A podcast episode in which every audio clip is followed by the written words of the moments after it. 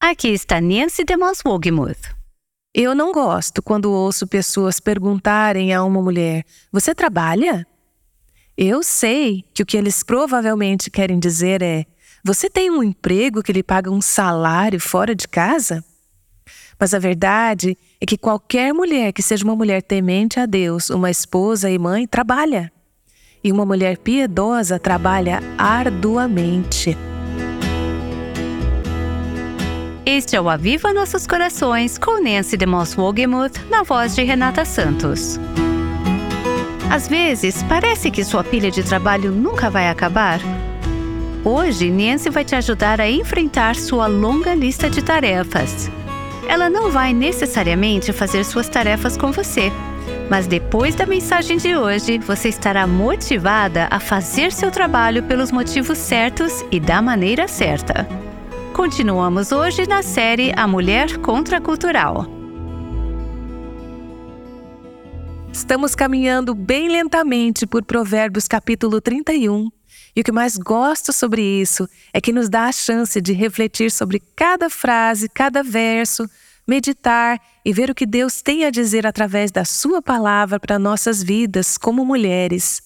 Estamos lendo uma descrição de uma mulher virtuosa, uma mulher excelente, uma mulher de força moral e caráter piedoso, o tipo de mulher que, como filhas de Deus, é o nosso alvo. Deus está comprometido em fazer de você e de mim esse tipo de mulher. Então, ao invés de lutar, resistir, espernear ou ignorar o padrão de Deus, nos juntemos a Ele nesse processo completamente para que não venhamos a olhar para trás no futuro e descobrir que realmente perdemos o alvo. Este é o compromisso de Deus conosco, nos tornar esse tipo de mulheres. Chegamos hoje ao versículo 13 de Provérbios, capítulo 31. A propósito, espero que você tenha aceitado o desafio de 31 dias, que você esteja lendo Provérbios, capítulo 31, que tem 31 versos todos os dias por 31 dias e esteja pedindo a Deus para ensiná-la por meio de seu Espírito Santo, para ele te mostrar o que está neste trecho que se aplica à sua vida e como sua vida se encontra em relação a esse padrão piedoso sobre o qual temos falado. Peça ao Senhor para discipular e orientá-la como mulher nos caminhos de Deus. Então, 31 dias. Algumas de vocês talvez estejam no meio desse desafio. Se você ainda não começou, hoje seria um bom dia para começar. Muito bem, hoje vamos analisar o versículo 13 e veremos como a excelência e a virtude desta mulher, seu amor e sua devoção se manifestam em maneiras práticas e cotidianas. Temos visto que ela tem um coração excelente e virtuoso, mas somente Deus pode ver o coração dela. Então, como esse tipo de coração se revela no dia a dia? Como age uma mulher com esse tipo de coração? Como isso afeta a sua agenda, suas prioridades, suas atividades, seu dia? Como uma mulher que é leal ao marido, como lemos no último episódio, gasta seu tempo e seus recursos? Como ela vive esse compromisso? Uma das coisas que você notará à medida que avançamos neste trecho é que o padrão de piedade que estamos olhando aqui não é a imagem de uma mulher que se torna uma eremita religiosa. Claro, ela precisa passar um tempo sozinha com Deus para se tornar uma mulher piedosa, mas ela não passa a maior parte de seu tempo sozinha com Deus. Depois desse tempo precioso, ela se levanta e põe em prática a caminhada e o relacionamento com Deus e sua devoção a Deus em seu dia a dia, no cotidiano, dia após dia. Lembro-me de falar com uma mulher que estava tão animada com o que Deus estava fazendo durante o tempo dela a sós com Ele, e ela estava amando estudar a Sua palavra e orar. Ela disse o seguinte: eu poderia passar horas todos os dias fazendo isso. Mas à medida que começamos a conversar, percebi que havia grandes problemas em seu casamento. comecei a explorar como essa mulher poderia ter tanta devoção a Deus e um coração tão voltado para Deus e ainda assim ter tantos problemas em seu casamento e com seus filhos e outras coisas que começaram a surgir. Então percebi que aqui estava uma mulher que estava definindo sua espiritualidade com a sua vida devocional. Seu marido, compreensivelmente, não estava impressionado. Ele queria comida, ele queria conseguir andar pela casa sem tropeçar na bagunça, ele queria que ela vivesse sua espiritualidade em casa. E é exatamente isso que este trecho aborda. Então, temos o versículo 13 de Provérbios, capítulo 31, que nos diz: Ela busca lã e linho. Essa mulher temente a Deus, essa mulher excelente, essa mulher virtuosa, que pensamos ser tão elevada que nunca poderíamos ser igual a ela, é intensamente prática. Ela busca lã e linho e trabalha de boa vontade com as mãos. Vemos claramente que ela é uma mulher que trabalha. Eu não gosto quando ouço as pessoas dizerem a uma mulher: Você trabalha?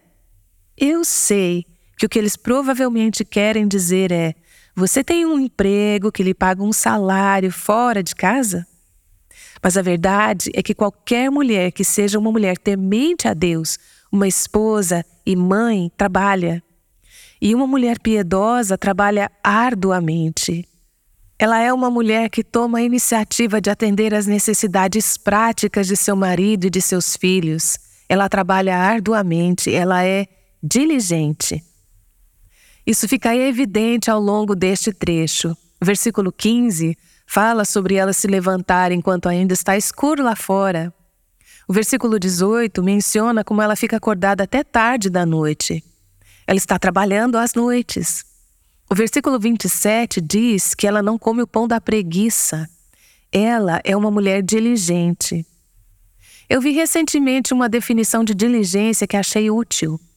Diligência é ver cada tarefa como uma missão especial do Senhor e usar todas as minhas energias para realizá-la. A mulher de Provérbios 31 faz isso de maneiras muito práticas. Vemos nesse versículo que ela está envolvida na fiação, tecelagem e costura. É uma atividade proposital, não é apenas um passatempo, não é apenas uma recreação. Ela está atendendo de forma prática às necessidades de sua família e, em última instância, às necessidades de outros, como veremos mais adiante no texto. Claro, estamos falando de uma mulher em uma cultura e em uma época em que todas as roupas, cortinas, tapeçarias, lençóis tudo era fabricado em casa pelas mulheres. Suas mãos vestiam sua família. Ela não corria para uma loja e pegava roupas nas araras para sua família, ou toalhas, ou lençóis, ou qualquer outra coisa. Ela fazia as coisas. E ela as fazia praticamente do zero. Fala-se de lã e linho, e esses eram os dois elementos básicos usados para tecer, eram as matérias-primas. A lã era usada para fazer roupas pesadas, externas e quentes. E o linho era usado para fazer linho fino, roupas internas, roupa de dormir, coisas assim, lençóis, etc. Ela trabalhava com as mãos. Primeiro ela ia buscar a matéria-prima e depois trabalhava com as mãos para fabricar roupas e outros tecidos para sua família. Havia, pelo que eu pesquisei, muito trabalho envolvido no processo. Para ser sincera, não consigo nem imaginar o que estava envolvido aqui mas a secagem, descascamento, batimento, penteamento e, finalmente, a fiação do linho. Trabalho pesado. Mas, como nos diz Provérbios 14, todo trabalho árduo traz proveito. Versículo 23. Então, ao trabalhar para sua família, talvez não seja com lã e linho, mas ao trabalhar em sua casa e lidar diariamente com os detalhes práticos relacionados ao cuidado de sua família, Todo trabalho árduo traz proveito. Trabalhar é bom. O trabalho é bom. E esta mulher que tem um coração piedoso trabalha. Ela trabalha para atender às necessidades de sua família. Veja que além de ir buscar a matéria-prima fora, ela trabalha em casa. Percebo que ao abordar este ponto estou indo diretamente contra a forma de pensar do nosso mundo sobre mulheres e trabalho. Não vou fazer declarações absolutas que as Escrituras não fazem, mas eu acho apropriado lembrar que Tito, capítulo 2, nos ensina que as mulheres devem ser donas de casa, trabalharem em casa. Isso é o que a palavra diz, isso é o que as Escrituras dizem. Isso não significa, e veremos neste trecho, que não há outro lugar em que uma mulher trabalhe, mas o primeiro lugar em que ela trabalha é em sua casa. Até que ela tenha atendido às necessidades de sua casa, ela não deveria sair e atender necessidades em outro lugar. O centro, o lugar central de seu ministério, de seu trabalho, é sua casa. Vemos neste trecho, eu realmente hesitei em dizer isso, e tenho pensado muito sobre isso e refletido sobre as Escrituras e outras Escrituras que tratam da questão das mulheres e da feminilidade bíblica. Mas quanto mais leio a palavra de Deus, mais óbvio fica para mim que Deus ordenou, em seu plano ideal, uma divisão do trabalho.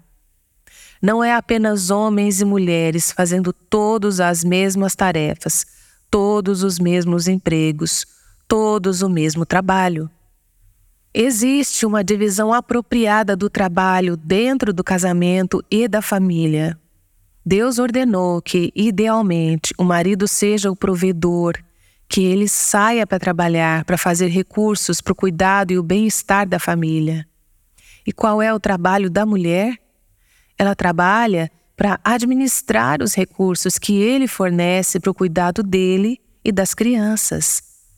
Ela está fazendo uma contribuição econômica, tanto quanto ele, mas ele está saindo para trazer recursos e ela está os gerenciando.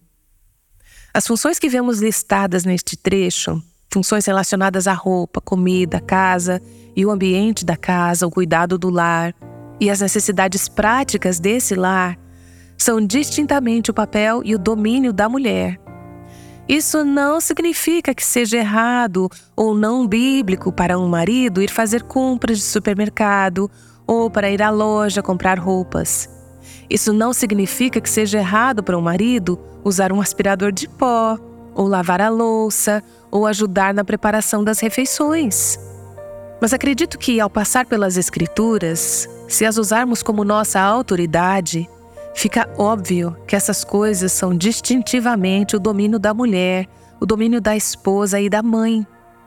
Agora, ela e o marido trabalharão juntos, e percebo que há algumas situações em que, por razão da desintegração dos lares ou outra razão, pode não haver um homem para ser o provedor ou onde uma mulher pode não ser fisicamente capaz de atender de maneira prática a sua família. Mas estamos falando do ideal, do plano de Deus, que é uma honra, um privilégio, uma bênção e um chamado digno e santo para uma mulher atender às necessidades físicas e práticas de sua casa. Deixa eu te fazer uma pergunta. Você abraçou de bom grado e com alegria. Você aceitou o domínio que Deus lhe deu como mulher? Você aceitou a responsabilidade, o privilégio de cuidar das necessidades físicas e práticas da sua família? Eu não estou dizendo com isso que você tem que amar cozinhar três refeições por dia, lavar roupa, limpar banheiros, esfregar o chão. Não estou dizendo que dentro de si você ame essas tarefas. Estou perguntando se você aceitou de bom grado o chamado e o privilégio que é servir a sua família como mulher que reverencia a Deus. Esse é o chamado de Deus, e há uma bênção quando abraçamos o chamado de Deus e dizemos: Sim, Senhor, aceitarei isso. Vou trabalhar e vou trabalhar em minha casa, serei uma trabalhadora em casa para garantir que as necessidades da minha família sejam atendidas. Nancy DeMoss Wogemuth vai voltar em breve com a segunda metade do programa de hoje. Talvez, depois de ouvir a mensagem dela, você esteja pensando: Eu adoraria ficar em casa em tempo integral, mas não temos como sobreviver financeiramente. Fazer a transição e servir em casa pode ser mais viável do que você imagina. Vamos voltar ao nosso episódio com Nancy e a série A Mulher Contracultural. Agora, ao longo do restante de Provérbios 31, veremos várias referências a esta mulher trabalhando de maneiras práticas para cuidar das necessidades diárias e cotidianas de sua família. Estou falando de roupas, comida, decoração da casa e a maneira como ela se veste. Ela trabalha em todas essas áreas e com todas essas responsabilidades para garantir que o seu marido e seus filhos tenham suas necessidades atendidas. E isso requer diligência, requer trabalho árduo e requer que ela concentre seus esforços em sua casa. Esse é o domínio dela. O trabalho do marido é ser o provedor, trazer os recursos como provedor. Esse é o trabalho do marido. Ele deve trazer os recursos necessários para sua família. Quando dizemos isso, algumas mulheres dirão, e eu vou dizer isso por você antes que você me escreva: Mas meu marido não consegue prover. Eu não conheço sua situação, mas eu suspeito que antes que o seu marido morra de fome, a autopreservação entrará em ação e ele encontrará uma maneira de prover. Ao dizer isso, eu não quero ser sarcástica ou cínica. Eu sei que existem.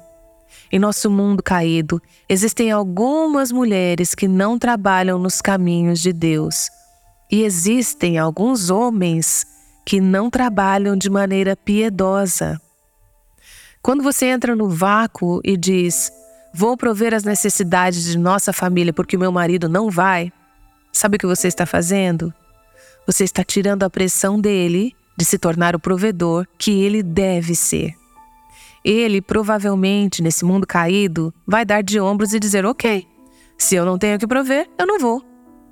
Entenda que o fato de ele ser o provedor não significa que você não trabalhe. Você trabalha com o coração e com as mãos, trabalhos diligentes e esforços para ministrar as necessidades da sua família, para gerenciar esses recursos que o seu marido traz para casa, a fim de cuidar dele e das crianças. Deixe-me ler uma citação de um livro que eu acabei de descobrir, escrito em 1882, chamado O Lar Cristão. O autor é J.R. Miller. Vou ler um trecho meio longo aqui que acho que demonstra muito bem esse ponto sobre a mulher trabalhar fora de casa. Ele diz: Deve ser entendido que para toda esposa o primeiro dever é fazer e manter sua própria casa. Seu primeiro e melhor trabalho deve ser feito lá, e até que seja bem feito, ela não tem o direito de sair para assumir outras responsabilidades. Ela deve ser uma trabalhadora em casa. Ela deve olhar para sua casa como o único lugar na terra pelo qual ela sozinha é responsável e que ela deve cultivar bem para Deus, mesmo que nunca faça nada fora. Aqui é onde você ouvirá que isso veio dos anos 1800. Esse escritor diz: Para o trabalho do Pai, isso com P maiúsculo, Pai, Deus, seu trabalho, não é frequentar sociedades benevolentes, reuniões missionárias, reuniões de mães, convenções sobre temperança, ou mesmo ensinar uma classe de escola dominical, até que ela tenha feito em sua própria casa tudo o que seu pensamento mais sábio e sua melhor habilidade pode fazer. Existiram esposas que, em seu zelo pelo trabalho de Cristo do lado de fora, negligenciaram o trabalho de Cristo dentro de suas próprias portas. Elas tiveram olhos e corações para as necessidades humanas e a tristeza humana nos amplos campos distantes, mas nem olho, nem coração para o trabalho de amor ao redor de seus próprios pés. O resultado foi que, enquanto estavam realizando um trabalho angelical nas vielas e ruas, os anjos estavam lamentando por seus deveres negligenciados dentro das sagradas paredes de seus próprios lares. enquanto estavam conquistando um lugar nos corações dos pobres, dos doentes ou dos órfãos, estavam perdendo o seu legítimo lugar nos corações de seu próprio lar.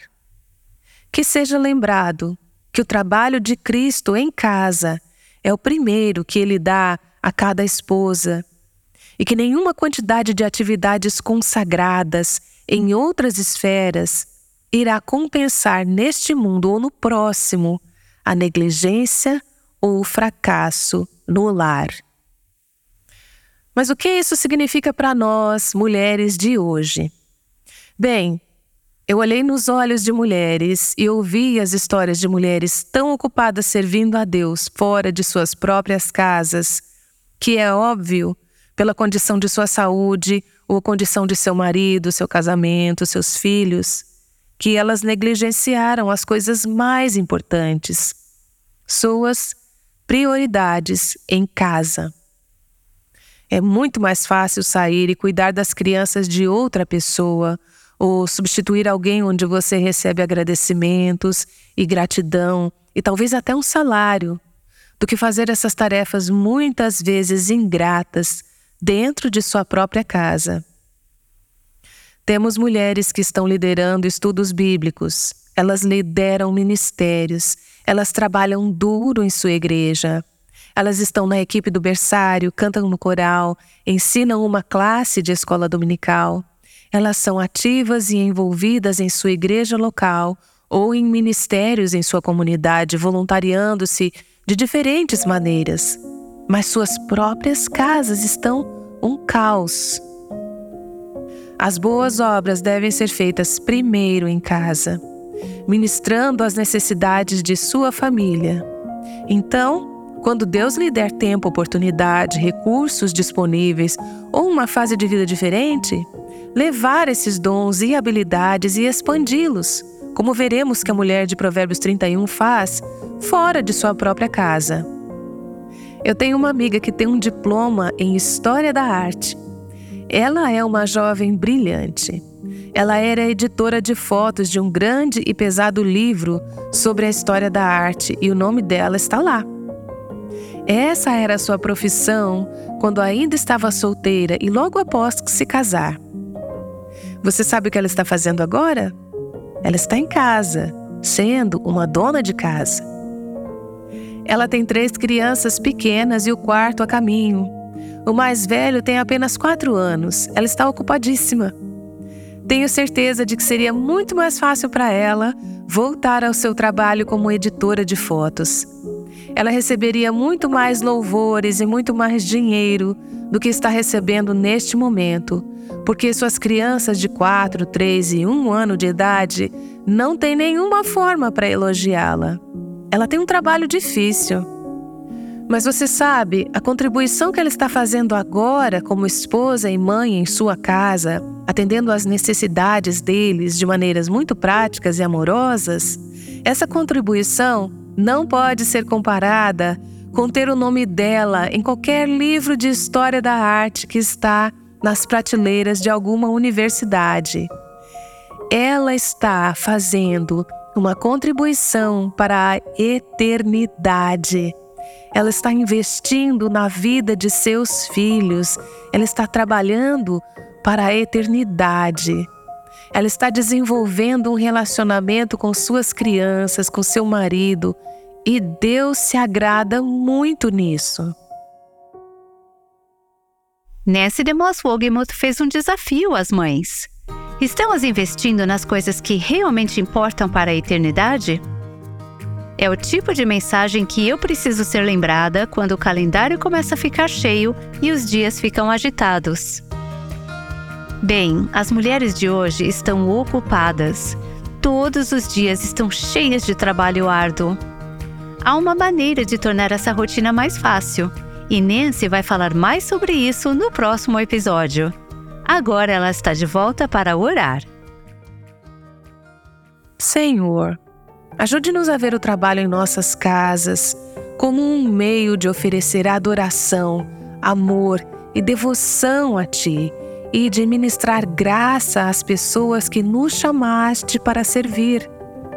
Ajude-nos a ver o trabalho do teu ponto de vista e a perceber que o trabalho de nossas mãos é sagrado quando é feito para ti e para os outros.